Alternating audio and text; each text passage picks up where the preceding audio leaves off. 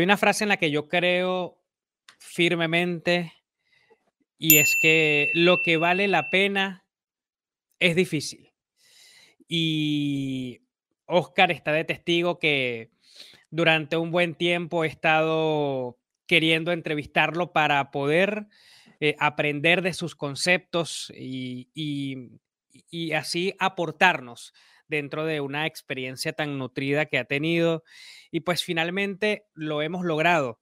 Así que, Oscar, de verdad que quiero de antemano agradecerte porque en medio de tu apretada agenda eh, pudiste hacer un espacio y así charlar un rato en olfato de gol. Hombre, primero que todo, muchas gracias por esta invitación. Ha sido complicado coincidir en tiempos.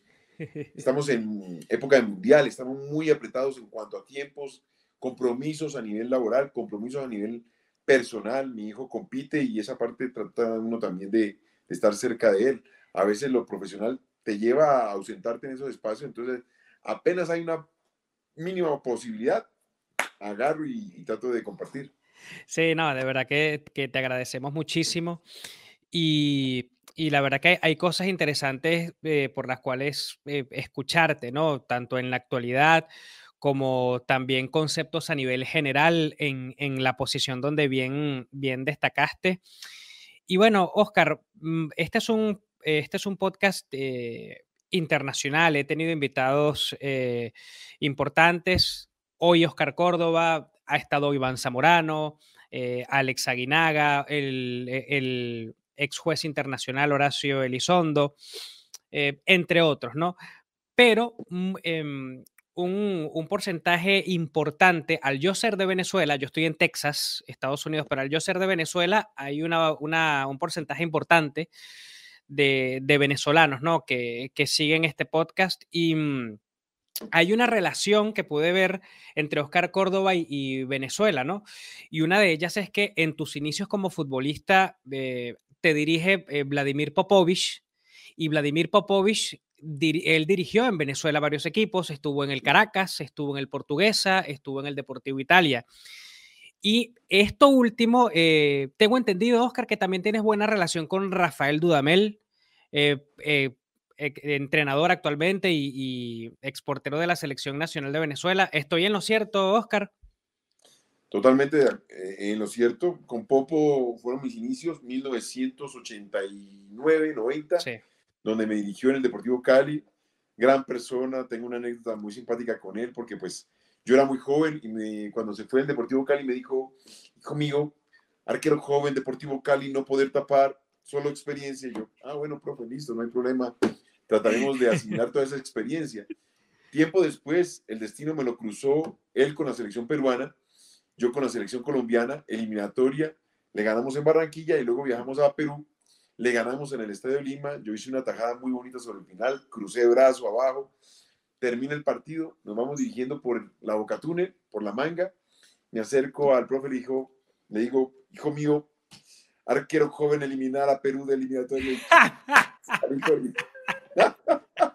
Pero bueno, pues, hace parte de, del folclore. Y a Rafa, con Rafa tengo una anécdota muy bonita y es que cuando él llega a, atajar a Colombia con el Huila, hacemos parte de la misma casa que nos patrocina en indumentaria deportiva como los guantes, que era Rouge o Rouge. Ok. A Rafa no le ha llegado el material completo y estaba escaso de material. Entonces llega Rafa y me dice que si le podía hacer un favor y le vendía un par de guantes. Y yo, no, ¿cómo te ocurre? No, no, no. Pues a mí me ha llegado el material, ya estaba en base Colombia, tenía material suficiente. Le, le pasé un par de guantes para que, para que tuvieran mientras que le llegaba toda su, su disposición por parte de la, de la empresa. Y nunca me pagó los guantes, es lo único que le, le, recalco siempre que me encuentro con él, pero no, tenemos una muy buena amistad, hemos compartido con su familia en Buenos Aires cuando él estaba en Quilmes, luego cuando regresó, regreso yo a Colombia y tenemos una muy, muy bonita amistad. Ah, buenísimo, qué, qué excelente esas dos anécdotas que, que nos eh, entregaste. Y, bueno, con eh, Popovich es él quien lleva luego a Ratomir Dudkovic a, Venezuela y pues es parte de la relación que entonces tiene Oscar Córdoba con este entrenador y con Rafael eh, Dudamel con eso que, la verdad que fue bastante divertido y que obviamente en el periodismo nosotros no, no sabíamos.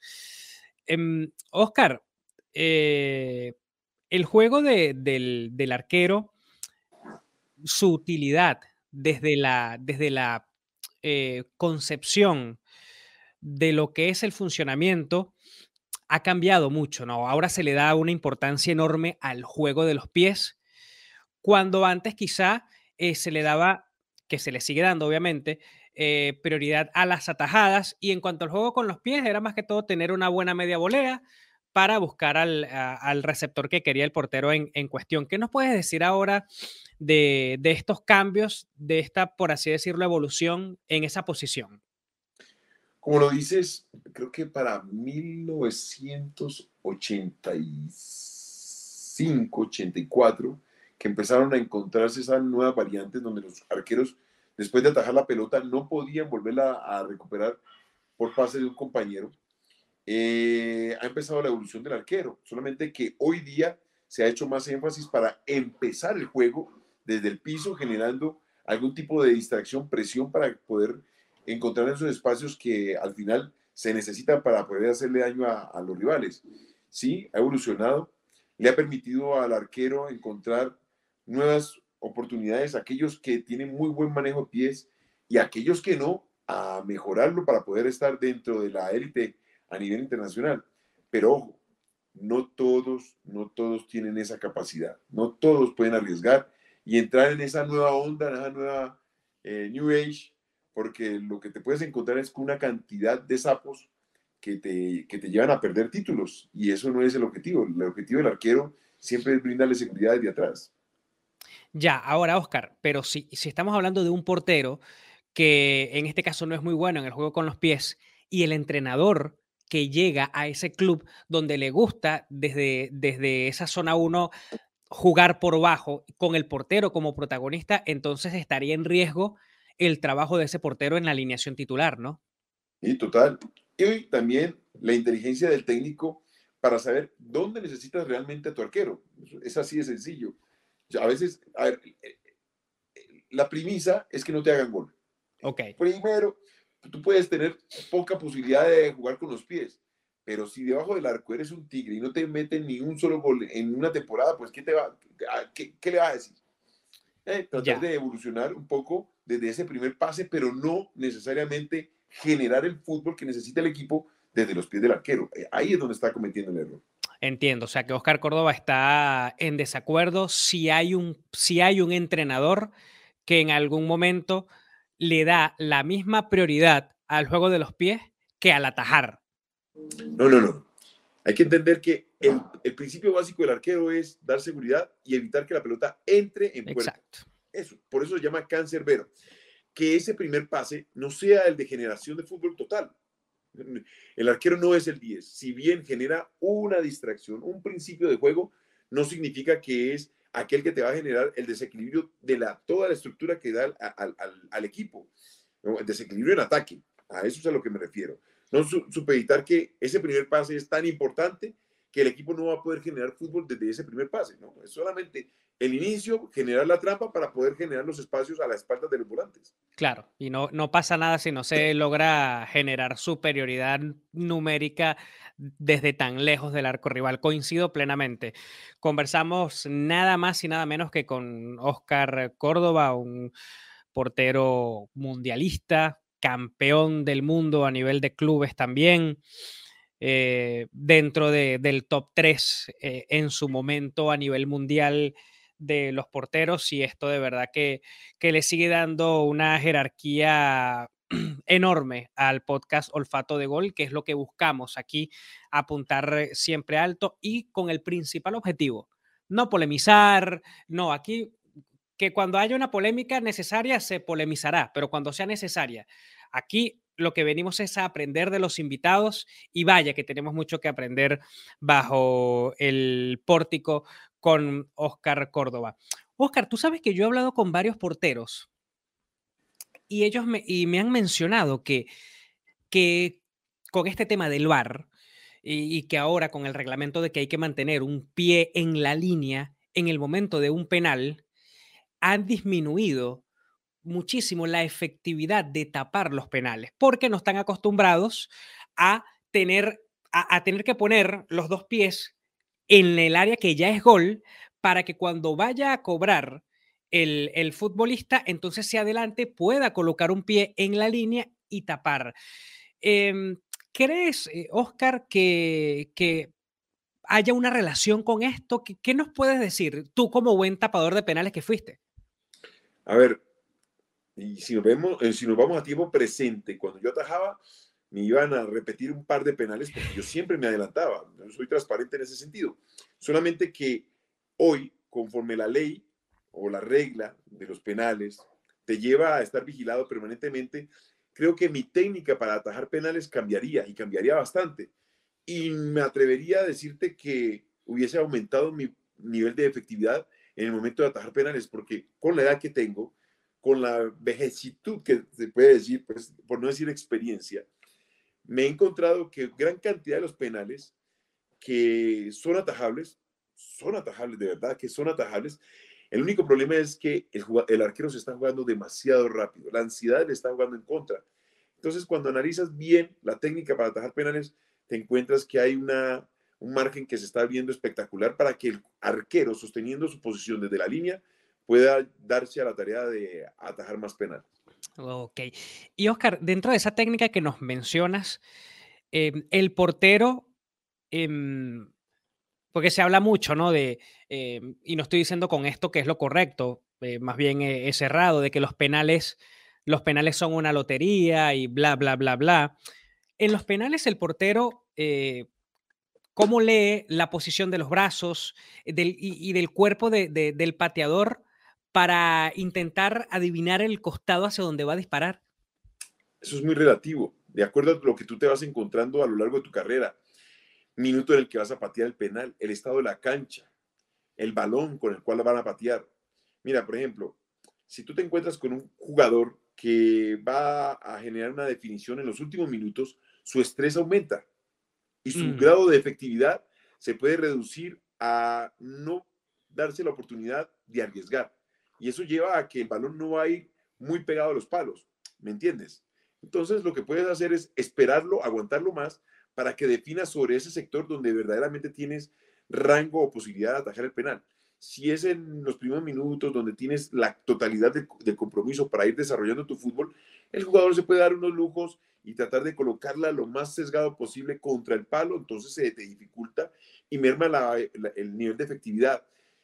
Ver qué tipo de jugador es. No es lo mismo un jugador calidoso que se te para eh, Messi, que te puede cambiar de palo permanentemente, a un jugador de una patada bastante fuerte, exigida, que seguramente te va a tratar de perforar el pecho en, el momento de, la ejecución.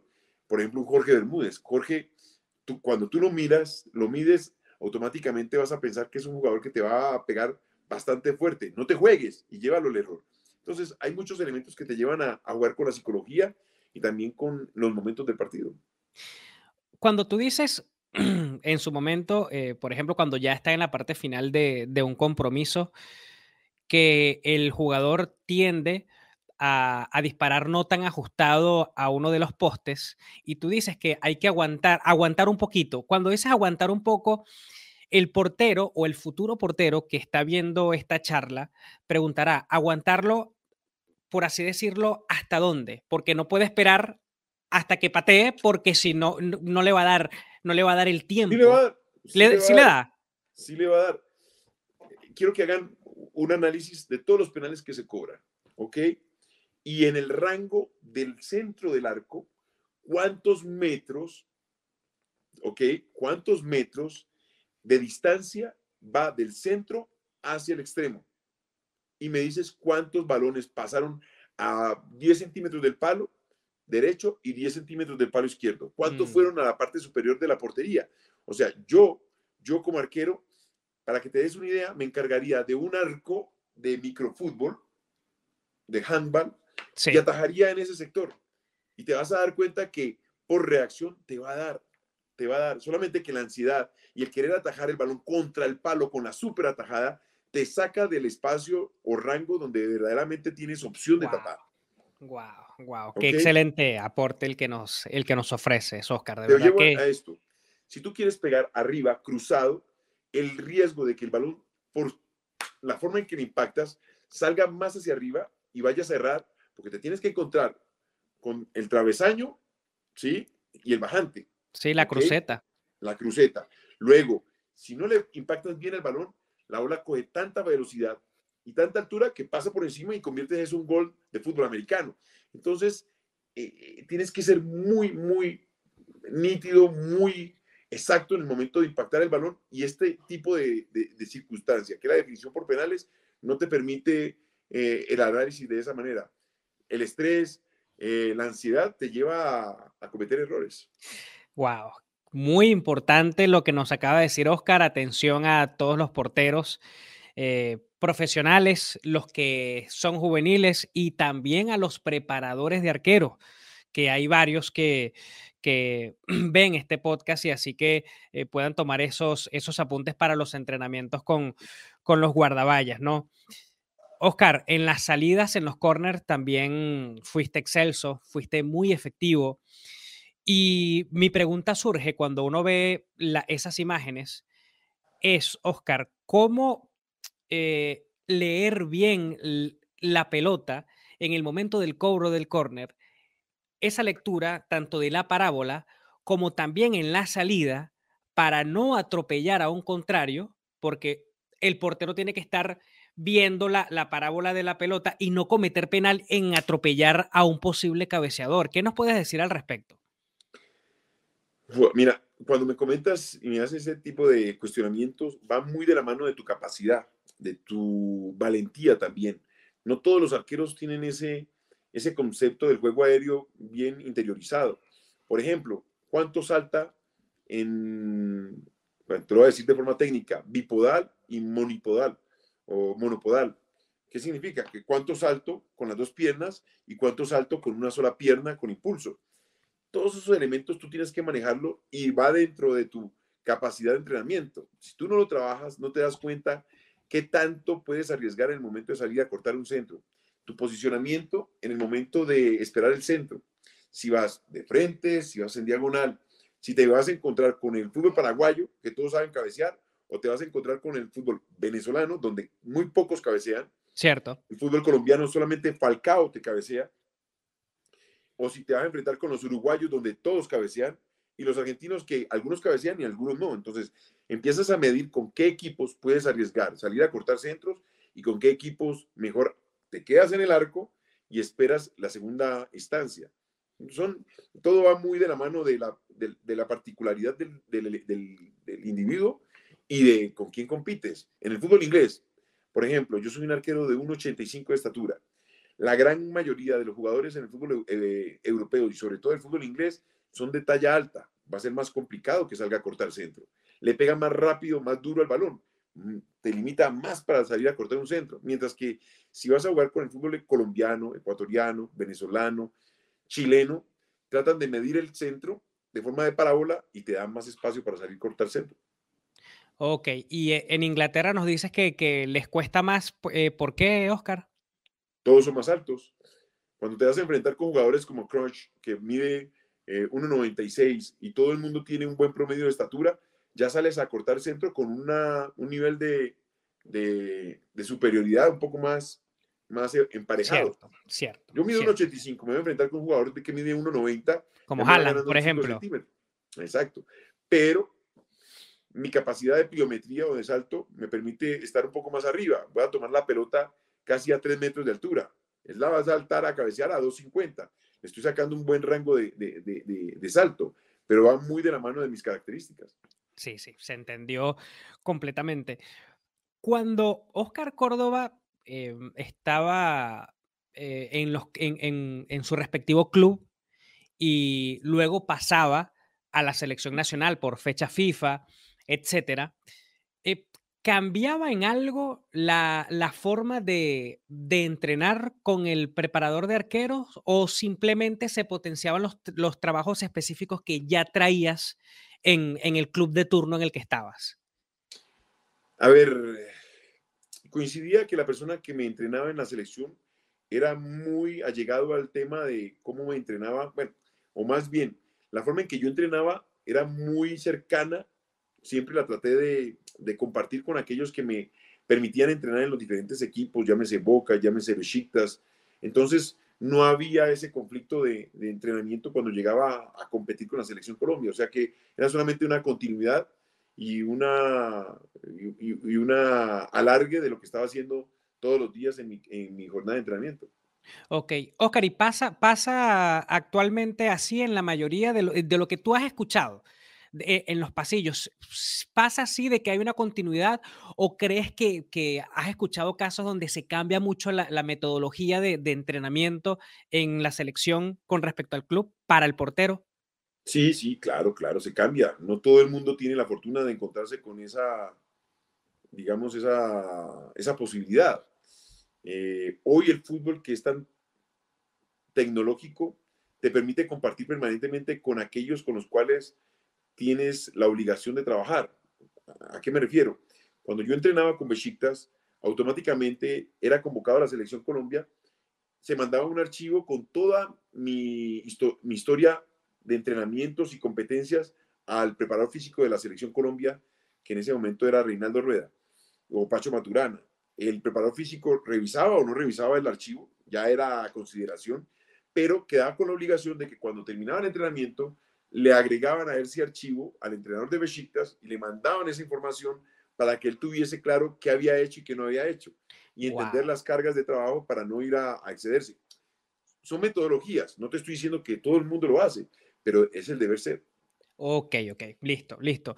Eh, y eso, e, el que haya continuidad Oscar, y el que no tenga esa continuidad en el trabajo, ¿desfavorece al portero o no tiene nada que ver?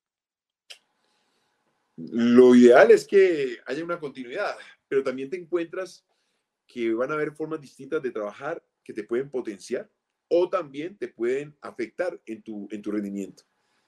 Eh, es decir, si me encuentro con un preparador físico o un entrenador de arqueros que es demasiado exigente, que te lleva y no tiene en cuenta la cantidad de saltos o la forma de entrenamiento.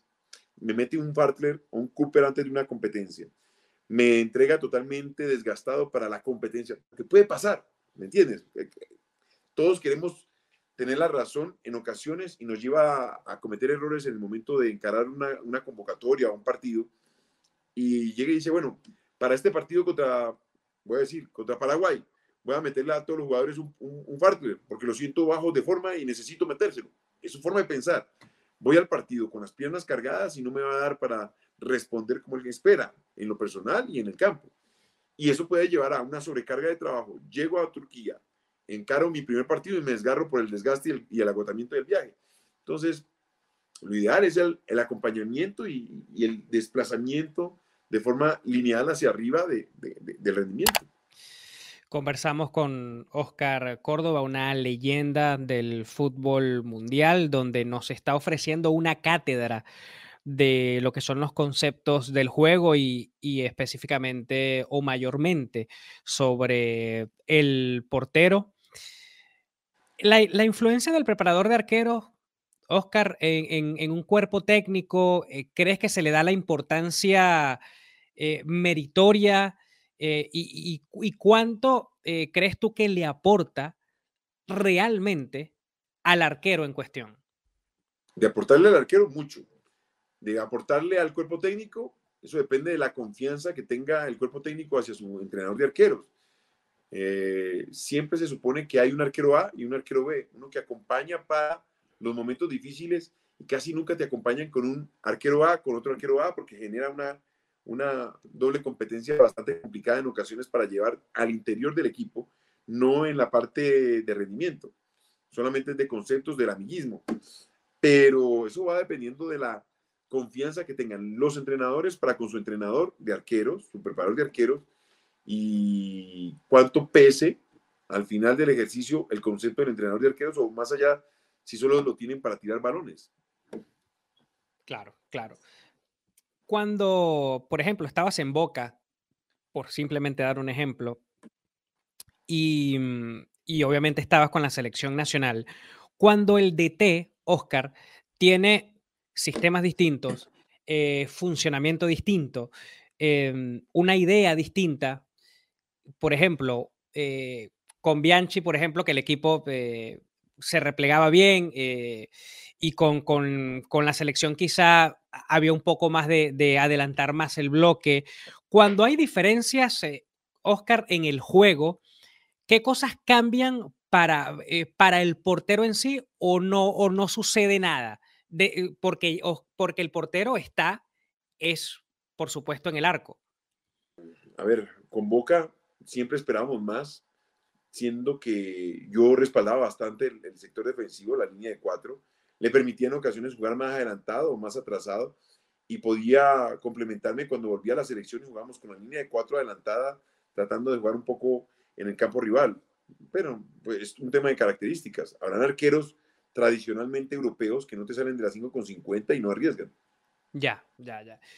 Ya que hablaste de, Boca, eh, Oscar, eh, ¿qué nos puedes decir los, sobre todo los entrenadores en formación que nos están escuchando y, jugadores? ¿Cómo era, cómo era el liderazgo de grupo de, del Virrey? A ver, el liderazgo pasaba más por convencernos de una idea y que esa idea era correcta, de cómo entrenarnos, del sacrificio, de cómo cuidarnos, de alimentarnos, de descansar. Yo creo que pasaba por todos esos elementos que nos vendía y que nosotros comprábamos. ¿Pero cómo? Desde el hecho de mm, pregonarlo, pero realizarlo. Me, me, hago entender.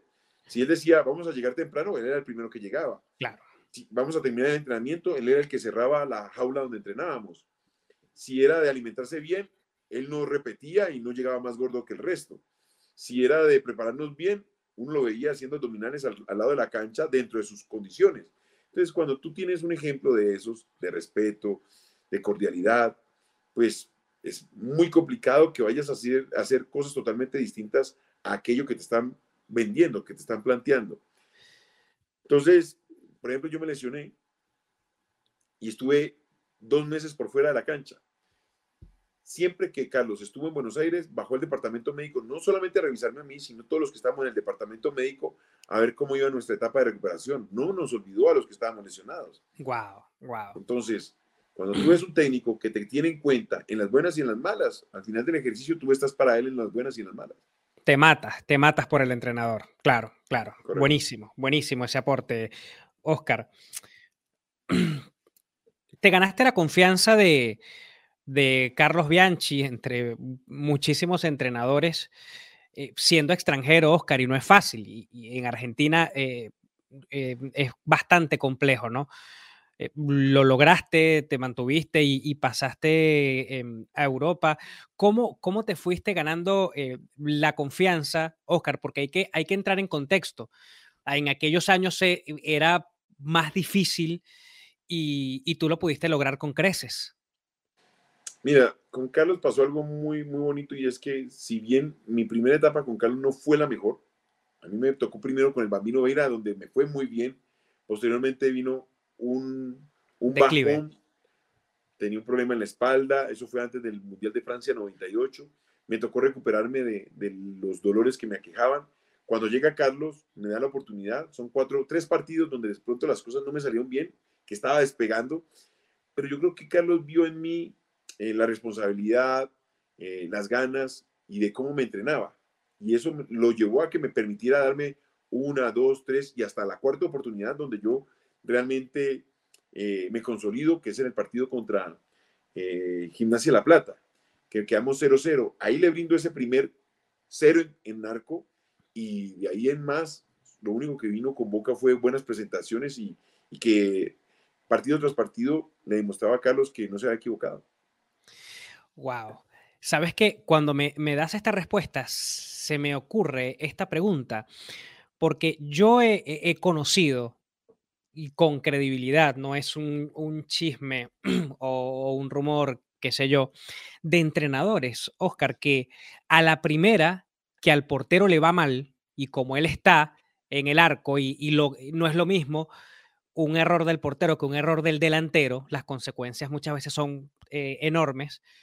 Al fallar en un partido el portero, cambia con, para meter en otro partido. ¿Crees al otro portero, ¿no? Al, que es suplente? Eh, ¿Crees que, que eso perjudica al portero o le favorece porque le mete una presión sabrosa de que, epa, este entrenador es de los que no perdona y si me equivoco en, un partido, eh, me sentencia al banquillo. ¿Cómo el portero debería de, recibir ese tipo de, por así decirlo, de, mm, de manera de dirigir? Son momentos distintos de vida. En ese momento yo pensaría que es un técnico que no tiene confianza en mí. Ya. ¿Me entiendes? si automáticamente yo cometo un error, que no estoy exento a cometer errores. Exacto. Entonces, y me saca, es porque no tiene confianza en mí y ver el otro arquero la posibilidad de cubrir ese puesto. Duda totalmente de mis capacidades y lo que hace es darle la vuelta a la página y utiliza otro para, para cubrir la posición. ¿Me entiendes? Si el técnico realmente es consciente que el jugador tiene posibilidades de actuar de forma correcta o incorrecta, por errores normales del ser humano, toma decisiones, es de qué manera viene esa, ese hierro en el terreno de juego. Si es por gusto, que hay errores que uno comete por agrandamiento y hay otros errores que se generan por incapacidad, o sea, te sobrepasa la situación. Entonces es lectura, pero entender que el técnico te está mandando un mensaje y es que no confía en ti. Listo, listo, buenísimo, buenísimo lo que nos acabas de, decir. Ya estamos entrando en la parte final de esta charla sensacional con Oscar Córdoba, que hoy nos deleita con análisis en la televisión y, vaya que, le agradecemos enormemente, ¿no? Porque es eh, una personalidad del fútbol que ha estado allá adentro, que sabe muy bien cómo es el tema de la intimidad, de lo que sucede en el verde. Cuando pasas a Europa, Oscar, ¿cuáles fueron esos aspectos diferenciales con respecto a Sudamérica? Entrenamiento, eh, entre otras eh, cosas dentro de, tus vivencias en el, en el fútbol en el viejo continente. Muchas cosas. ¿Cómo te entrenas? Los horarios de entrenamiento, cómo viajas. La mayoría de los equipos usan charter o su bus privado. Además, cuando llego a Europa, a Italia, los desplazamientos eran cortos. Llegó un equipo que estaba condenado al descenso y que dentro de todo el esfuerzo que, lo, que hicimos, casi lo llevamos a la Intertoto. O sea, fue muy buena labor, pero muy estresante también. Pero por sobre todas las cosas, entender que hay diferentes filosofías. Eh, sentí que era más libre en Europa, que era más libre de hacer lo que yo quisiera hacer dentro de mi responsabilidad como profesional y no que tenía que tener un preparador físico un técnico vigilante de lo que hacía o no hacía. Eso es una de las cosas que, que de pronto en nuestro continente no hemos logrado entender que jugar al fútbol es como cualquier otra profesión, como el cirujano, como el médico, como el abogado, como el profesor de matemáticas, que tiene una familia que no tiene que salirse del contexto normal, natural del ser humano para ir a competir al otro día. Dentro de tus capacidades, entender qué tienes que hacer de forma correcta para poder hacer una muy buena presentación el próximo día. Es como un cantante. Si mañana voy a cantar, voy a cuidar lo mejor posible mi voz para dar un buen show. Si me voy a operar, no voy a trasnochar porque tengo en manos, en mis manos la vida de otro ser humano. Entonces, lo mismo para el futbolista. Voy, ceno con mi familia, con los amigos, sin excesos, pero sintiendo que la vida va paralela con mi vida profesional, que no tengo que renunciar de la una para la otra para poder eh, competir de buena manera.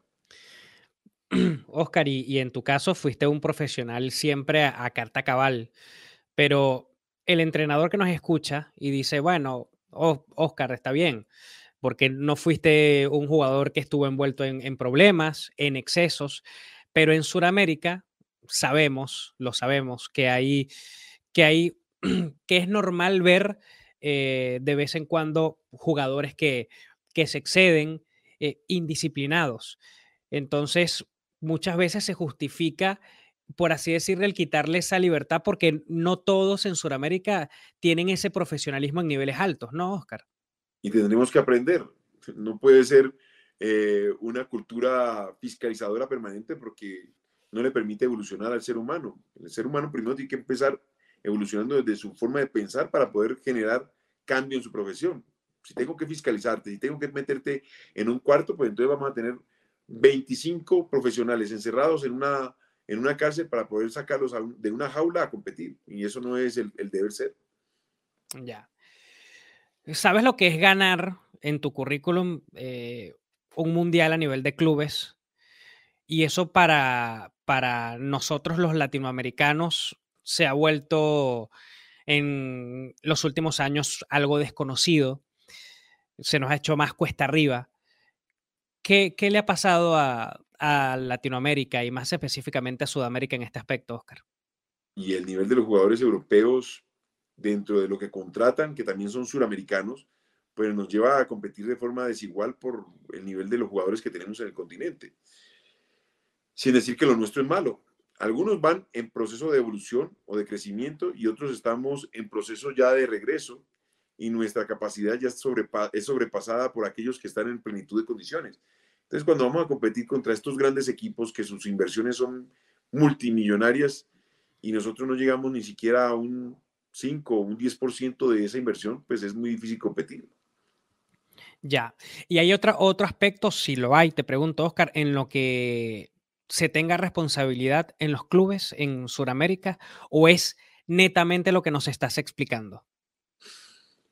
A ver, eh, dale las herramientas a aquel que está aquí de la manera más completa para que pueda competir eh, al alto nivel. A, lo que voy es, aquellos que se están en formación, los muchachos que están en formación, brindarle el desayuno, el almuerzo, la cena, solamente que el jugador no le gusta que le den todos esos elementos porque los condicionan a diferentes eh, rutinas dentro de su vida, pero desde la alimentación, cómo se descansa, eh, cómo se entrena. el pago al día los pago al día, los elementos tecnológicos, por ejemplo, eh, el análisis permanente. El jugador no ha alcanzado ese nivel de profesionalismo que le permita acercarse a la alta competencia del que juega en Europa, sin decir que ellos sí lo hacen, solamente que por momentos de entrenamiento, momentos de madurez, momentos físicos, nos pasan por encima por, por, por todos estos elementos. Que el hincha, que el hincha no vaya a malinterpretar lo que nos está diciendo Oscar. Oscar no está diciendo que el Real Madrid al que él enfrentó era un Real Madrid fácil, eh, débil, porque para nada fue así. Eh, un Real Madrid también eh, repleto de estrellas, Luis Figo, Roberto Carlos, Raúl González, entre otros. Así que hay que hacer esa, esa salvedad porque lo que hizo eh, el Boca Juniors de Carlos Bianchi, en el que Oscar eh, cumplió un rol protagónico, tiene un, nivel, un, valor em, inconmensurable. Hay que, hay que mencionarlo. Oscar, eh, ¿cómo ves este Mundial Qatar 2022? Que es difícil, obviamente, predecir, pero dentro de la previa, lo que has visto, ¿cuáles son las selecciones que tú ves que llegan muy bien para este certamen? Y a, mí Bélgica me encanta. No tiene rótulo de, supercampeón. Es verdad. Pero es un, fútbol muy, muy cercano a mi paladar futbolístico.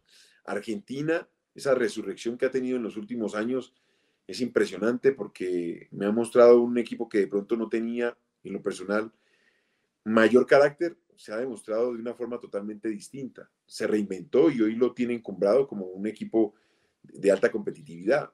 Brasil siempre va a ser un candidato a, hacer las mejores cosas, siempre y cuando vayan pensando en, ser campeones del mundo. Entonces, dentro de esos, mira que tenemos a dos suramericanos y veo muy, muy, no sé si Francia pueda clasificar porque ha tenido muchas bajas últimamente y hay que esperar a ver cuántos soldados se caen. La España de Luis Enrique, ¿cómo la ves? De altas y bajas. Mm, yo creo que eh, el sistema de eliminatorias de Europa te lleva de pronto a pesar de, que, son equipos superpoderosos, pero también contra quién se enfrentan. Mientras que nuestro nivel de eliminatoria es bastante complicado, complejo, difícil. Claro, claro. Oscar, ya eh, dos últimas preguntas y, nos vamos agradeciéndote por estos minutos. De verdad que sí, ha sido muy enriquecedor esta conversación. Sabes que Venezuela eh, está siendo ahora dirigida por, por José Peckerman, que ustedes en Colombia le conocen muy bien por el proceso largo en el que estuvo.